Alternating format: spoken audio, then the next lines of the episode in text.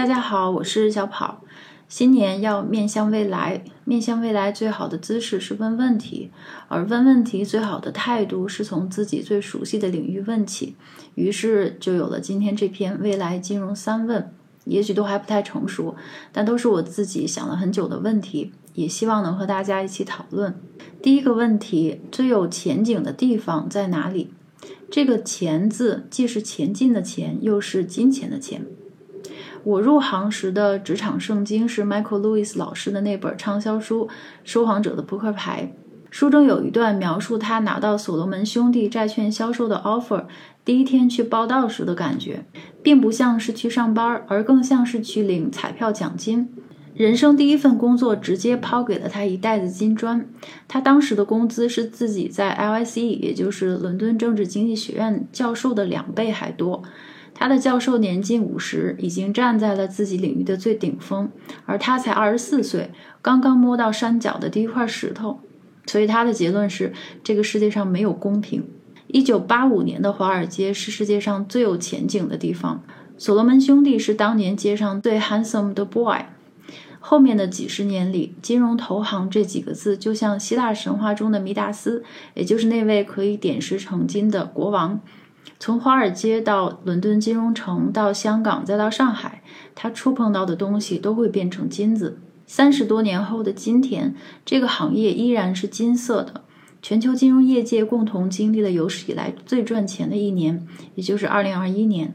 二零二二年也许还有更大的红包，但是中彩票的惊喜感已经没有了。说谎者的扑克牌，华尔街之狼中那些没有明天的狂欢都消失了。现在的空气中弥漫着一种说不出的中年疲乏感。明天大家还会面对。没完没了的监管和经济学家们无时无刻不在提醒我们的那些酝酿中的大危机，真正的乐趣已经不在这里了，在别处。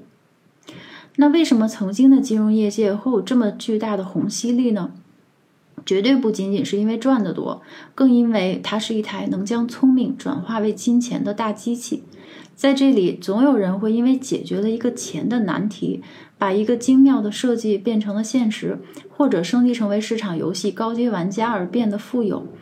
大空头里面的 MBS、CDS、CDS Square、Tranche、高斯定理、奇异期权这些工科天才们的杰作，虽然被贴上了贪婪的标签，但谁没有私下偷偷赞叹过真牛逼？但是现在这都已经是过去了。现在的并购和投行从业者感觉就像是普通的打工人，而那台神奇的机器被搬进了市值两万亿美元的加密业界。曾经投行精英的金手指，现在长在了币圈、DeFi、Web 三开发者和迷因 NFT 的钻石手，也就是 Diamond Hand 上。空气中弥漫着一种无法言说的嫉妒、formal 和抑郁。所以，前景真的已经从金融进入到了加密行业吗？我的答案是否定的，证据在一首唐诗里：“商人重利轻别离，前月浮梁买茶去。”和商人一样，华尔街的皈依者其实是一个符号，无关领域。它代表一类特殊群体，他们心跳的动力来自于波动，不管是茶叶、菜市场里的大葱、股票、大宗商品、债，当然还有比特币。他们有一门手艺，能够承受任何波动。能够适应任何错综复杂的市场结构。三十年前，这个群体在大宗商品市场上享受过的所有快乐，啪，现在都没了。蓦然回首，发现快乐的影子嬉笑着躲进了加密行业。那些在传统市场里被低利率监管、冷兵器内卷而废了武功的旧策略，都可以在这里获得新生。比如高频做事，这个在股市和大宗商品市场上已经近乎寡头的行业，在加密货币领域，羊毛还是遍地，用一把小手枪就可以打到早，吃到饱。还有泡菜溢价，泡菜溢价是指每次牛市，韩国人民对加密货币的强烈需求，都会把价格推得比别的国家高。还有期限套利、日间动量、统计套利等等等等。一年又一年，只要人类依然还是单向度的人。价值评价体系依然还是增长和 growth，前景就会继续向那些可以用杠杆和衍生品来套现时间的地方移动，结局依然是卷，这便是单向度人间的必然归宿。马尔库塞老师曾经说过一句话，对我有很大的启发。他说：“灵魂的音乐便是推销术的音乐，交换价值比真价值更重要。它以现状的合理性为中心，所有外来的合理性都会向现状屈膝。”第二个问题，到底什么才是价值？我们都渴望得到有价值的资产，渴望拥有财富，但是价值到底是什么呢？它是真实存在的吗？不管你的财富成分是什么，它们的价值映射在你心中，大概率都是价格标签上的一串数字。你拥有资产的价值，只是电子屏幕上显示的数字。价值看不见摸不着，不能吃不能喝，也不能对它拳打脚踢，但你仍然可以讨论它，用它来衡量现实世界存在的意义。哲学中有个概念叫做唯名论，就是 normalist。唯名论是说概念不是真实存在，只是谈论真实存在时用的符号和标签儿。除了便于逻辑推理，它其实什么也不是。而我们和动物最重要的区别，就是人可以相信、思考和讨论虚构的概念，也能自己构建出一个世界。价值也只是一个符号。你坚信的价值，其实是人类自己构建出来的，实在是太抽象了。好在币圈这个神奇的地方，经常可以给你莫名其妙的启发。大家都还记得去年最火的一部剧是《鱿鱼游戏》，跟着它一起爆红的还有一款叫做 Squid，也就是鱿鱼币的项目。从去年十月份开始，它的价格在一周之内飙升了二十三万倍，然后在一个月之后光速归零。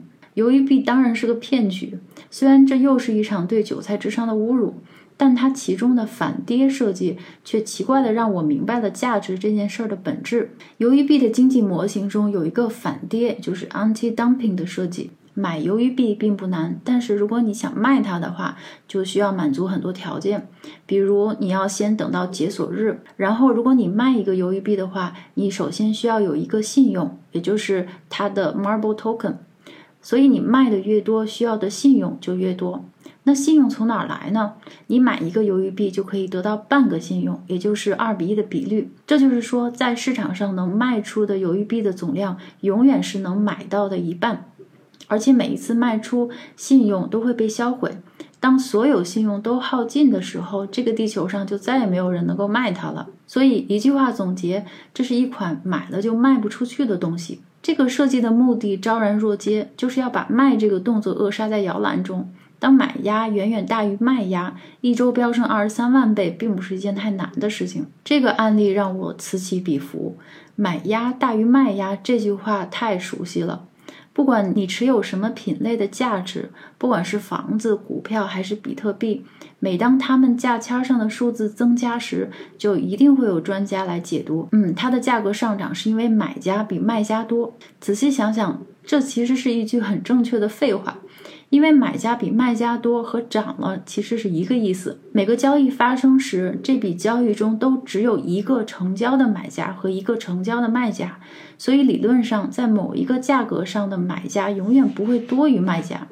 而如果一个卖家都没有，交易根本就不会发生，也就不会有价格。所以买家多于卖家这句话的意思，其实是由于看到了某种价值，想拥有它的热情更高。有更多的人愿意出价得到它，这曾经是岁月静好的时代里我们都默认的常识。而由于币的设计却像灭霸一样，生生的把卖家的人数消灭掉了一半，强制要求买入的数量永远要多于卖出。于是价值这件事儿就变成了一个纯粹的数字游戏。只要所有人都买某个东西，然后齐心协力 hold 住这个东西不卖，让买入的数量永远多于卖出。那它的价格就一定会上涨，我们就一定会发财。而这个东西到底是什么？它有没有价值？不管它是 JPEG 文件、GameStop 一样的垃圾股票，还是狗币，都和价值上涨发财没有任何关系。于是，一个新的价值理论就出现了，或者应该说是一种新常识和信念。这种信念的名字就是钻石手 Hold，以及我在上一篇文章写到过的三三持有博弈最优解。只是有一个逻辑上的小问题：如果你不卖的话，这些价值就会永远留在纸面上。一旦你试图变现，从 hold 阵营到了卖的阵营，价值就有可能会崩溃。当然，除非这个东西已经有了规模效应。如果你在十年前用一百美元买了一大堆比特币，十年后的今天卖掉一两个，也许就可以实现财富自由。但是卖两个比特币这个动作对当前的价格不会产生任何影响，于是比特币就这样变成了一种价值存储。仔细想想，世界上大部分的价值似乎都是这么诞生的。只能买不能卖，可以被解读为骗局，也可以被解读为需求，而需求就是价值。第三个问题是一个货币体系的灵魂拷问。这最后一问其实是来自于上次播客节目中王威老师的货币灵魂三问：第一，这个世界上应该有多少钱？第二，谁能够决定应该有这么多钱？第三，通过什么途径能达到这个数量？信用货币体系，尤其是央行、商业银行二元货币体系，是人类社会迄今为止最合理的模型。如果颠覆掉它，用任何其他模型，其实都回答不好这三个问题。我们必须有一个信用创造的机制，否则就会陷入比通胀更悲惨的境地。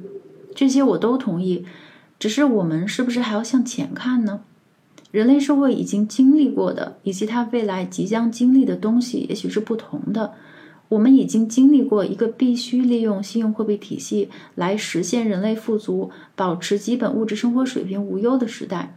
过去几十年，信用货币体系确实使地球上几十亿人口实现了物质生活保障，以至于新冠这么多年，大家大概率还是可以无忧无虑的生活，甚至到了大概率不会再出现生存问题的阶段。